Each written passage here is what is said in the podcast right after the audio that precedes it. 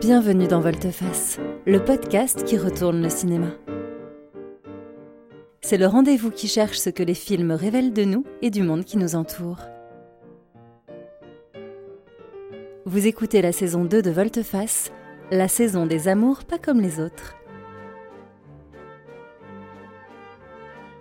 Aujourd'hui dans Volteface, on parle de Christine, un film de John Carpenter de 1983 avec Keith Gordon, John Stockwell, Alexandra Paul et le Plymouth Fury 58 rouge dans le rôle de Christine.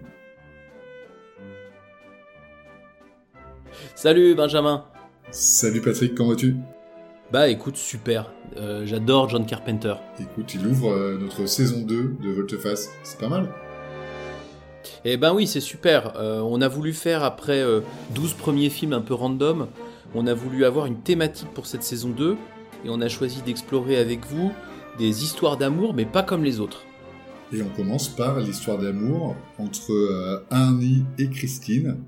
Et pour ceux qui n'ont pas vu le film, Christine est une voiture. Je, te, je vous fais un petit pitch. Vas-y, de quoi parle Christine? Arnie est un ado dans son lycée avec son pote Dennis.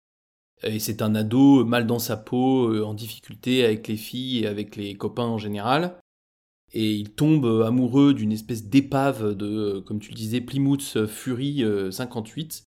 Mais au premier coup d'œil, il se met en tête de la réparer. Seulement, il se trouve que cette voiture n'est pas une voiture comme les autres. Elle est vivante, elle dispose d'une personnalité, et on peut dire de cette voiture qu'elle est très possessive et un poil violente. Voilà. Et donc, on va avoir un film qui est un film, qui est un teen movie horrifique. She is seductive. She is passionate. She is possessive. She is pure. Evil. She is Christine, a 1958 Plymouth Fury, possessed by hell. Her previous owner is not alive to warn her present one. Once she lures you behind the wheel, you will be hers, body and soul. There is no place you can hide, no place you can run, and nothing you can do can stop her. Because how do you kill something that can't possibly be alive?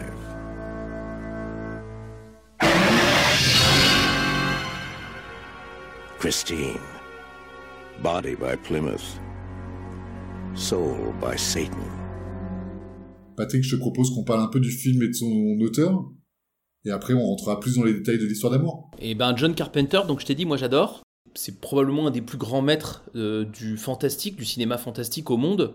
Il est très connu pour un certain nombre de grands films. Il a été révélé par Halloween, qui à l'époque était avait le mythe du film le plus rentable de l'histoire du cinéma, puisque c'était un film très peu cher, qui avait fait énormément de recettes et qui est le renouveau des slashers.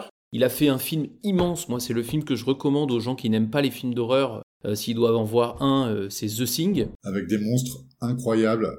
Une musique incroyable, une mise en scène incroyable. Enfin, The Thing, c'est vraiment fabuleux. Oui, on l'avait vu ensemble dans une, une magnifique euh, projo à, à la Cinémathèque française. Et puis euh, John Carpenter, il a fait des tas de films, euh, on va dire, d'auteurs euh, assez confidentiels, et notamment, c'est probablement celui qui a le mieux adapté Lovecraft, avec des films comme L'Antre de la Folie, qui est un film incroyable aussi, Lovecraftien à, à, souhait. Et donc je vous conseille vraiment, si vous aimez, même si vous aimez pas trop l'horreur, de découvrir le, fantastique par John Carpenter. Pour moi, c'est ce qui se fait de mieux. Et là, pour Christine, il, il adapte Stephen King. Ça lui était déjà arrivé quelques années avant, où il avait adapté The Fog. Ouais, et il fait ça. Alors c'est marrant parce que donc The Thing, j'en ai parlé, c'était un très gros film de studio, un bid à l'époque. Hein, il est sorti en même temps que E.T. l'extraterrestre, et c'est sûr que c'était dur de, lutter avec un extraterrestre aussi dégueulasse que celui de The Thing. The Thing. Ça n'a pas eu le même succès, en effet. Non, mais par contre, euh, c'est maintenant The Thing est un film totalement culte. Et donc il a enchaîné juste après avec euh, avec Christine, qui est un film à beaucoup plus petit budget et on sent qu'il est revenu à quelque chose de beaucoup plus simple, mais franchement pour notre plus grand plaisir, parce que le film est super cool. C'est un film très chouette. Je te propose qu'on se penche sur cette histoire d'amour, donc l'histoire d'amour entre Arnie et Christine, à travers peut-être plusieurs chapitres. Euh, déjà un peu euh, parler de leur rencontre, après on dira un peu sur bah, qu'est-ce que c'est que ce couple, comment ils vivent leur histoire d'amour, et pour finir, quelle est la fin de cette euh, love story pas comme les autres. Ça te va? Eh ben écoute, ça me paraît, ça me paraît logique. Bon alors cette rencontre entre Christine et Arnie, ça se passe comment? Bah, c'est un coup de foudre, hein, ni plus ni moins. Il passe dans un espèce de terrain vague avec son pote Denis dans leur très belle voiture. Pour le coup, Denis, il a une belle voiture normale, euh, pas hantée. Et il voit cette, euh, cette Christine qui, à ce moment-là, est une épave vraiment dégueulasse. Mais lui, euh, il fall in love dans la seconde. Et ça se sent, il a vraiment les yeux de l'amour à ce moment-là. Her name's Christine.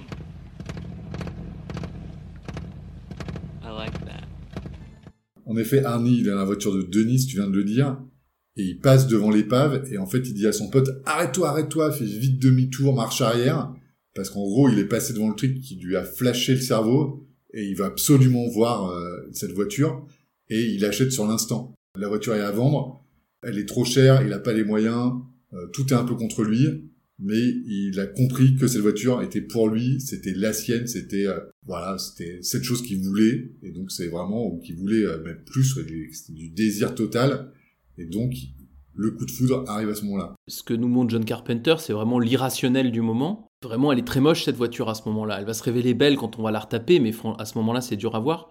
Et je trouve que ce qui est intéressant, c'est que le coup de foudre amoureux, il s'explique pas et, il est souvent pas partagé par les autres. On a souvent entendu cette phrase mais qu'est-ce que tu fous avec ce mec ou qu'est-ce que tu fous avec cette nana? Et là il y a un peu de ça, c'est mais qu'est-ce que tu fous avec cette bagnole? Et en fait, euh, ben non mais ça s'explique pas de toute façon. Donc euh, moi je trouve que c'est assez juste en fait, c'est pas si incongru que ça, c'est assez juste que euh, ben ce qu'il nous dit Carpenter c'est que c'est totalement subjectif le début d'une histoire d'amour et donc il n'y a pas à la juger quoi. Et dès ce moment-là, on sait que Arnie est mis en garde, il est mis en garde par le vendeur en disant que cette voiture une histoire, c'est dans cette voiture que le frère du vendeur qui était l'ancien propriétaire est mort. Et nous, spectateurs, on sait que cette voiture est un peu habitée, voire hantée, et qu'elle a déjà euh, tué des gens. Arnie would have never bought that car if he'd known somebody died in it. Either you're dumber than you look, you don't know your friend very well. He had the same look in his eye my brother always had. Probably the only thing my brother ever loved in his whole rotten life was that car.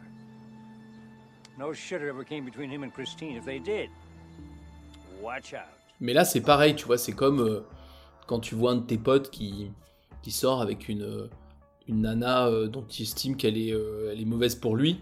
T'as beau lui dire, mais cette nana va te faire du mal.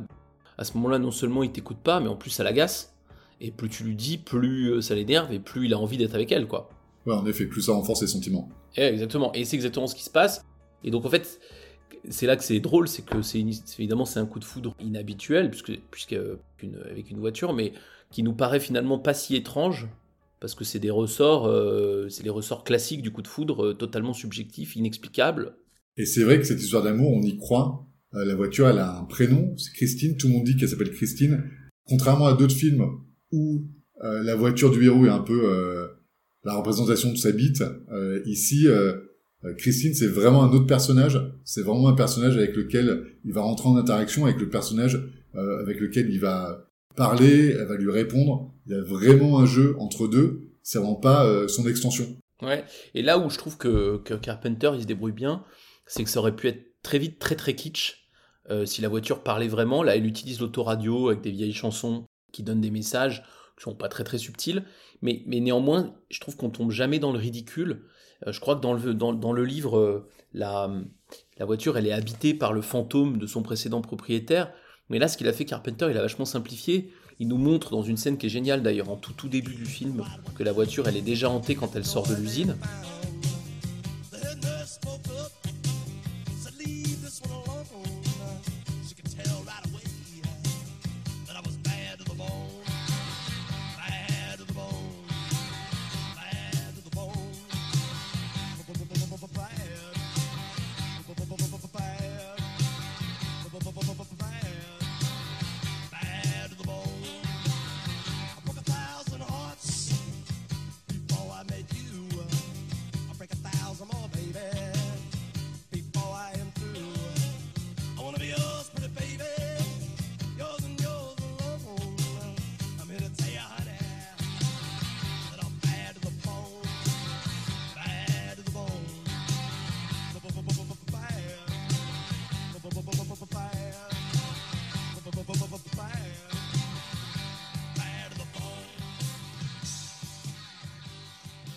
Et, en fait, voilà, c'est juste que la voiture, elle a une personnalité, et que c'est une voiture maléfique.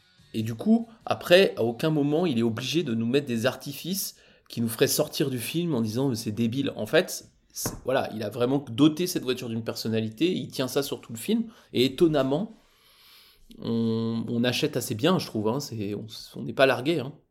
Contrairement au film avec la coccinelle ou à Cars, où les phares sont un peu des yeux qui peuvent cligner, où il y a un peu euh, une humanisation de la voiture, là la voiture reste toujours une voiture. Alors elle peut faire des choses de voiture, fermer les portières, euh, claquer son coffre, elle peut faire plein de choses, avancer les sièges, mais ça reste une voiture et elle n'a pas d'artifice humain où elle n'a pas euh, des yeux, une bouche.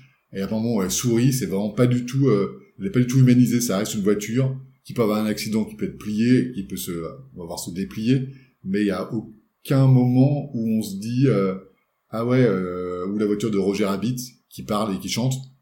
ça a vraiment rien à voir. Et c'est ça aussi qui est hyper intéressant, je trouve, c'est de se dire que ça reste purement et simplement une automobile. Ouais, exactement. Alors, bon, ça c'est leur rencontre. Et alors après, euh, assez vite, et c'est une des qualités du film, c'est que le film va très très vite, hein, d'une étape à l'autre. Assez vite, donc, on, comprend qu'ils sont en couple. Comment est-ce qu'on pourrait euh, décrire ce couple? Écoute, moi je trouve que c'est un couple qui est assez fusionnel.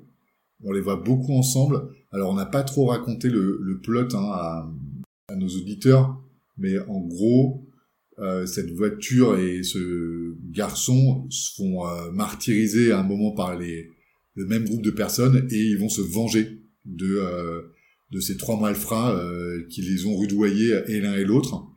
Et en fait, moi je trouve ça intéressant quand on les voit se venger, on voit principalement la voiture se venger, on voit pas qui est à l'intérieur. Et parfois, on ouvre la portière et il y a personne, et parfois la portière s'ouvre et il est dedans. Donc pour moi, ça vraiment c'est le couple un peu fusionnel. On ne sait pas s'ils sont euh, toujours l'un avec l'autre ou pas, mais il y a vraiment un lien euh, très très fort entre deux. Également dans des scènes qui sont pas des scènes de vengeance, mais euh, Arnie, le personnage, a une petite copine, enfin, parce qu'au début du film, il se plaint de pas en avoir. La voiture est jalouse. Et donc on les voit là aussi euh, vraiment euh, euh, interagir ensemble et lui prend la défense de la voiture quand il arrive des malheurs à euh, sa copine humaine qui s'appelle Lee. Oui, et alors c'est même plus compliqué que ça avec cette, euh, cette copine-là parce que avant qu'il rencontre la voiture, c'est un mec, je vous ai dit, mal dans sa peau. Et en fait, quand il va rencontrer la voiture, comme quand ça, c'est les bons côtés du couple, il va s'améliorer, c'est-à-dire il va se, libérer, il va alors là, dans le film, il va juste enlever ses lunettes et se coiffer un peu mieux, mais il va, il va s'habiller aussi un peu mieux, on va, lui trouver plus de prestance. Et la fille avec qui il va sortir, c'est pas, pas la première fille venue, en fait, c'est juste celle qui est considérée comme étant la plus belle du lycée. Et donc, quelque part, ce qui est assez drôle dans cette relation qu'il a avec Christine, c'est que, dans un premier temps, Christine le, fait lui fait devenir un, un, mec qui compte dans son lycée alors que c'était vraiment un loser, et il va vraiment euh, sortir avec la nana, euh, avec la magnifique nana du lycée, quoi. C'est Christine qui, qui, a révélé ce mec-là au monde, mais qui va aussi le conserver pour elle. Donc on a bien ce côté, euh, le côté positif de la relation qui est de s'améliorer l'un l'autre et de s'aider l'un l'autre, mais aussi le côté très possessif, très fusionnel, comme tu dis, où finalement Christine, elle, elle ne va pas supporter cette relation concurrente. Donc elle va à la fois défendre son mec contre les, les gars qui lui veulent du mal, mais elle va aussi euh, le défendre contre cette fille euh, et cet amour naissant qu'elle voit comme un, comme un concurrent. Ouais, alors moi tu me fais euh, tu me fais rire quand tu dis que que le pauvre Arnie il a juste enlevé ses lunettes. Au début c'est vraiment un geek, il ressemble à Woody Allen. Et après il y a deux scènes où il a deux costumes différents, un costume une, une petite t-shirt noir et après il a un blouson rouge pour moi c'est clairement des références à John Travolta dans Grise de euh, Randall Kessler de 78 quand il a son petit t-shirt noir, il est gominé pento et euh, à James Dean dans La Fureur de vivre de Nicolas Ray de 56 quand il a son blouson rouge. Donc le mec qui passe quand même de Woody Allen à James Dean et John Travolta euh, en 20 minutes. Pour moi, Christine a fait un peu plus que le transformer. Oui, mais c'est marrant parce que je suis d'accord avec toi. Il a fait un peu plus que le transformer, mais néanmoins, il reste pas. Je trouve qu'il est jamais vraiment beau gosse, moi. Je trouve que quand il arrive euh, avec sa voiture dans le, par exemple au match de foot, la première fois que les gens voient la voiture et la fille qui sort de la voiture, je trouve qu'il a un côté, euh, euh, ça surjoue. Mais c'est pas l'acteur qui surjoue. Je trouve le personnage est faux. Et d'ailleurs, euh, son entourage, sa famille et son pote, ils voient pas quelqu'un d'épanoui. Ils voient quelqu'un qui est en train de devenir fou. Certainement qu'il va singer James Dean, mais il n'a jamais son, sa nonchalance qui fait toute sa classe, quoi. Bien sûr. Et c'est vrai que tu dis qu'il y a ses parents et ses potes qui sont autour de ça, et c'est un peu aussi le couple seul contre tous. On l'a dit, lors du coup de foudre, les gens sont assez surpris. On voit ses parents qui sont contre Christine. Il ne veut pas qu'elle soit garée devant la maison. On a son meilleur ami qui comprend bien que Christine s'est mise entre deux et qui le met en garde tout le temps sur euh, le fait qu'il ait changé, le fait que euh, sa voiture lui veut du mal, qu'il ferait mieux de se concentrer euh, sur sa copine plutôt que sa voiture. Et en effet, on sent que ça soude encore plus Christine et Arnie, et on les voit vraiment l'un et l'autre seuls contre la terre entière. Oui, alors après, ils ont un peu raison. Parce que on pourrait se dire, ah bah ouais, mais il ferait mieux d'accepter euh, l'amour tel qu'il est, euh, l'amour a ses raisons que la raison ignore, c'est ce qu'on dit. Mais en vrai, il, tourne la carte et il la tourne assez vite. Et on, voit bien l'agressivité de la voiture. C'est-à-dire qu'on voit bien qu'elle est maléfique. C'est là qu'on est dans un film d'horreur et que clairement, parfois on pourrait se dire, ah bah oui, mais c'est la société qui le regarde comme ça, il ferait mieux d'être plus tolérant. Oui, peut-être, peut-être un tout petit peu au début, mais en vrai, la voiture, elle est très vite très, très, très agressive. Je trouve qu'il y a un côté pacte faustien euh, dans cette relation, qui est manifestement une, une relation euh, qui va les amener à leur destruction.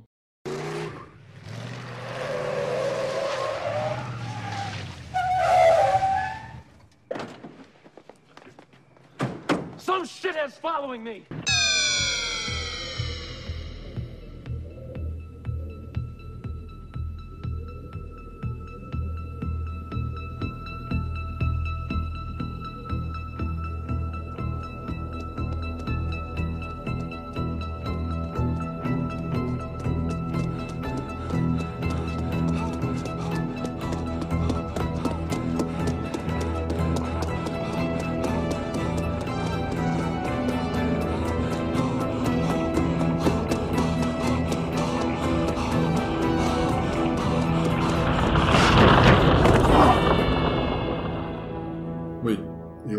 Prendre l'adage euh, l'amour rend aveugle. Il y a une scène vraiment que j'aime beaucoup. C'est la scène au drive-in. On voit Arnie et Lee dans la voiture en train de regarder un film. Euh, dehors, c'est à la pluie battante. Et euh, à un moment, Arnie sort de la voiture. Et là, Christine s'allume tout un coup. Et Lee s'étouffe. Arnie veut ouvrir la portière et il n'y arrive pas. Et on comprend bien que là, il voit que sa voiture est en train d'attaquer sa copine. Et lui, il veut pas le croire. Il veut vraiment pas euh, admettre quoi que ce soit, alors qu'il y a vraiment une séquence, alors à la fois d'horreur dans la vraie vie, mais en même temps un peu de fantastique. Il y a une lumière incroyable qui envahit tout l'habitacle de la voiture, et c'est pas juste un effet de cinéma. Après, Lee en parle. Il dit, mais t'as pas vu cette lumière et tout? Et c'est vraiment ce moment où, en fait, lui, il se range totalement du côté de sa voiture, et il ne veut pas accepter l'évidence. Oui, d'ailleurs, elle est sauvée par un, par un autre spectateur parce qu'elle était en train de s'étouffer. Je suis tout à fait d'accord, ça, lui, ça le, rend, ça le rend aveugle, ça le rend agressif, et on, est clairement dans une relation euh, de dépendance mutuelle et qui, euh, qui entraîne des conséquences graves euh, pour chacun d'eux, enfin pour chacun d'eux, essentiellement pour lui du coup, hein, mais qui entraîne des conséquences graves. Ouais, mais c'est marrant parce que tu, là, tu dis pour chacun d'eux, je suis d'accord, on se demande un peu ce qui va lui arriver à Christine, et moi en tant que spectateur, je voulais un peu aussi la défendre, alors que c'est quand même euh, très clairement, euh, je sais pas si c'est la méchante du film, mais c'est vraiment l'antagoniste du bonheur de cette petite communauté. Néanmoins, moi je voulais pas que Christine, euh, ça se finisse mal pour elle.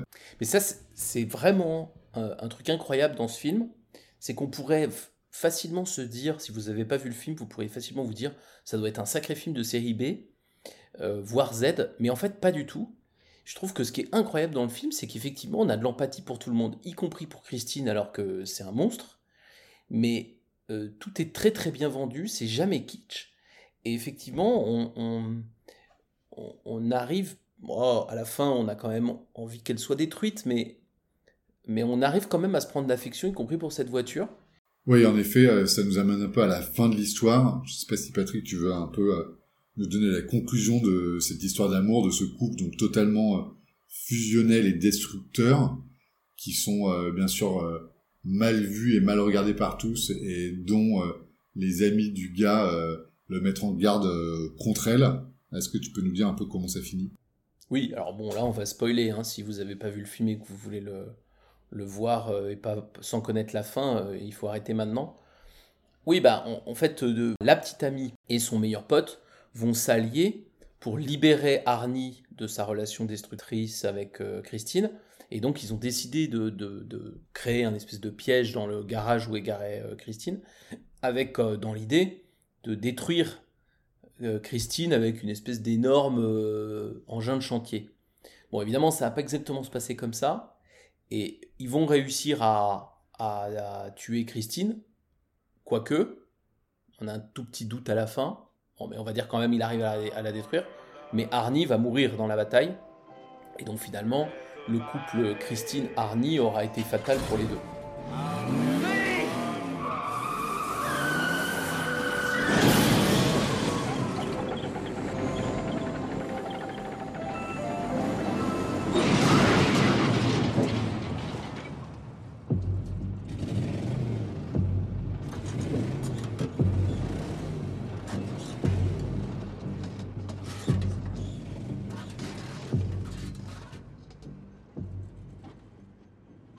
En effet, ils sont fusionnels jusque dans la mort, et c'est vraiment, euh, pour Arnie, euh, la passion destructrice la plus totale.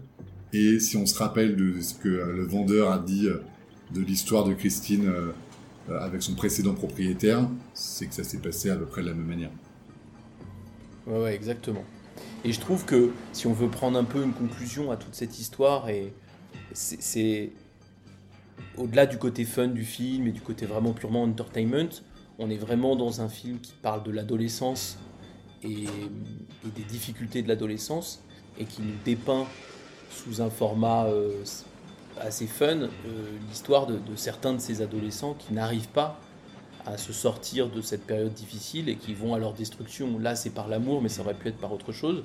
Et donc, c'est finalement une histoire assez triste, au fond, euh, que nous raconte le, le film Christine, à travers ça, quoi.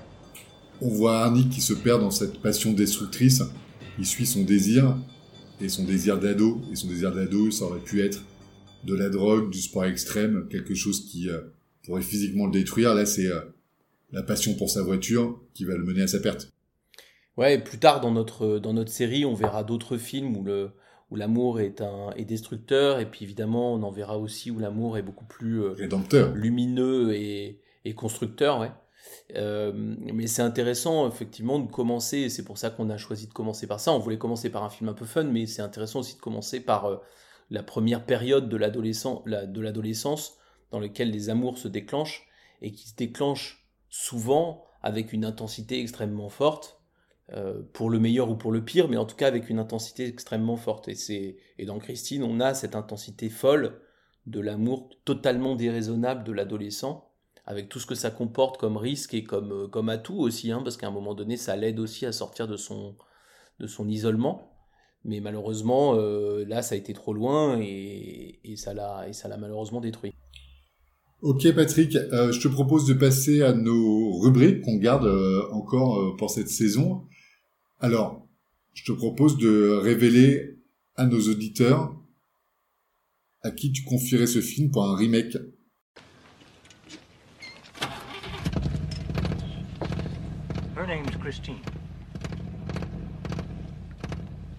I like that. Bah écoute, j'ai pas été très très original, euh, je m'en rends compte. Moi, je le confierais à Sam Raimi. Je le confierais à Sam Raimi, euh, donc qui a fait euh, les Evil Dead 1, 2 et 3, mais qui a fait aussi Spider-Man 1, 2 et 3. Et Spider-Man, c'est un, c'est un grand film d'adolescence euh, quant aux Evil Dead, c'est des grands films gore. Et donc, euh, je, me dis que Sam Raimi aurait pu avoir une interprétation par rapport à John Carpenter beaucoup plus gore, euh, peut-être plus opératique, plus spectaculaire. Lui, il aurait peut-être eu 300 millions d'euros, 300 millions de dollars peut-être pour le faire, alors que Carpenter a dû avoir un tout petit budget. mais, moi, j'aurais bien aimé voir Sam, Sam Raimi aux, manettes d'un Christine rebooté. Ok, Sam Raimi dont on a parlé dans notre dernier épisode de la saison 1. parce que moi je voulais le voir remaker Les Faucons de la Nuit, donc le pauvre Sam, il va avoir du pain sur la planche. Il va, il va bosser, le gars. Et toi, alors, euh, qui pour faire le remake du Christine de John Carpenter? Christine. Alors moi, je serais allé dans quelque chose de totalement euh, opposé. On a parlé de L'amour qui rend aveugle. C'est totalement le sujet d'un film des frères Farrelly qui s'appelle L'amour extra large de 2002 avec euh, Jack Black et Gwyneth Paltrow. C'est l'histoire d'un type qui tombe amoureux d'une fille qui voit pas son vrai physique. Il la voit comme Gwyneth Paltrow alors qu'elle n'est pas aussi belle que ça. Et donc je verrais bien Christine un peu rigolo, avec un adolescent un peu perdu, mais qui se retrouverait dans une voiture où il y aurait peut-être plus des blagues ou des choses potaches que euh, ces meurtres horribles qu'on a dû subir euh, dans la version de John Carpenter. Pour la deuxième rubrique, on a décidé de faire un petit peu évoluer la rubrique des envies, et on a décidé pour que après chaque film, on prendrait un élément du film euh, qu'on vient de voir ou qu'on vient de chroniquer pour, le, pour en parler dans un autre film qui n'a rien à voir. Et donc là, euh, sans, sans grande originalité, on a choisi euh, avec Benjamin de chercher des films où la voiture a un rôle central. Alors Benjamin, quel film avec une voiture dans le premier rôle as-tu choisi? Écoute, euh, elle a un premier rôle ex aequo, c'est euh, dans Drive de euh, Nicolas Winding Refn de 2011, un film qui est assez connu, mais que je trouve de mieux en mieux plus je le vois. Donc c'est le film avec Carey Mulligan et, bien sûr Ryan Gosling, qui est un grand classique des années 2010. Donc c'est un film dans lequel Ryan Gosling est à la fois cascadeur en voiture sur les longs métrages d'Hollywood et en même temps euh, pilote pour euh, des braqueurs de banque. Et donc voilà, c'est la voiture est quand même au centre de ce film, qui est un film euh, très urbain, où la ville de Los Angeles est très bien dépeinte. Voilà, c'est donc Drive. On peut penser aussi à, peut-être si j'ai le droit d'en dire un deuxième, peut-être Collatéral de Michael Mann, je sais pas si c'était ça que tu avais en tête, dans lequel Jamie Foxx et Tom Cruise sillonnent aussi Los Angeles à bord d'un taxi deux films que je vous recommande euh, où les voitures sont bien euh, présentes. Euh, je suis un très gros fan de Collatéral. Juste, je voulais dire que Drive, c'est enfin, c'est presque un scénario qui a été tourné plein de fois. parce qu'il y a un autre film qui s'appelle Driver de Walter Hill qui ressemble un peu, c'est la même histoire avec un peu plus de violence. Et puis il y a Baby Driver d'Edgar Wright que t'aimes tant, enfin t'aimes Edgar Wright, je sais pas si t'aimes Baby Driver, mais qui est toujours un peu la même, la même thème autour du chauffeur, du chauffeur des braqueurs. Euh, donc c'est, il y a plein, pour le coup, quand on parlait de remake juste avant, il y a plein plein de films autour de ce, de ce scénario-là. Et toi, Patrick, quelle envie? Eh bah écoute, moi je vous emmènerai sur un film qui est un film culte euh, qui s'appelle Point Limite Zéro, Vanishing Point en version originale.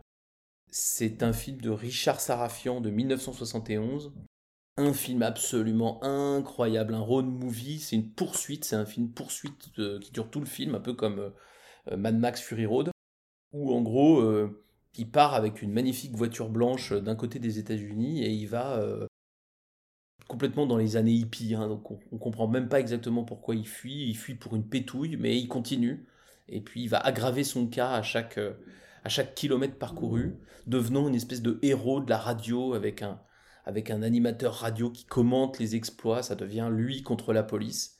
C'est complètement dans son jus de 1971, c'est absolument incroyable. Ça va très très vite. Et euh, la voiture blanche sublime est vraiment euh, le personnage principal du film, elle est hyper bien filmée. Eh bien écoute, à, vos DVD, à vos plateformes, on a cité pas mal de films euh, en parlant de Christine. Je pense que la voiture est vraiment, bien sûr, on est bien présent dans de nombreux nombreux longs métrages. Donc, euh, en effet, ça peut vous avoir donné des idées. Et on en est très content. Et donc, c'est très, et c'est très facile à voir, hein, Christine. Euh, donc là, moi, nous, on l'a vu sur les, plateformes de VOD. J'ai pas vérifié, mais je pense que c'est très facile à trouver en DVD. Donc là, euh, on est sur un film fastoche, si vous le cherchez. Yes, merci Patrick. Et eh ben, merci Benjamin. Et puis alors, à très très vite pour la suite de nos amours. Pas comme les autres. Les amours pas comme les autres, exactement. Ciao, ciao. À bientôt. Salut.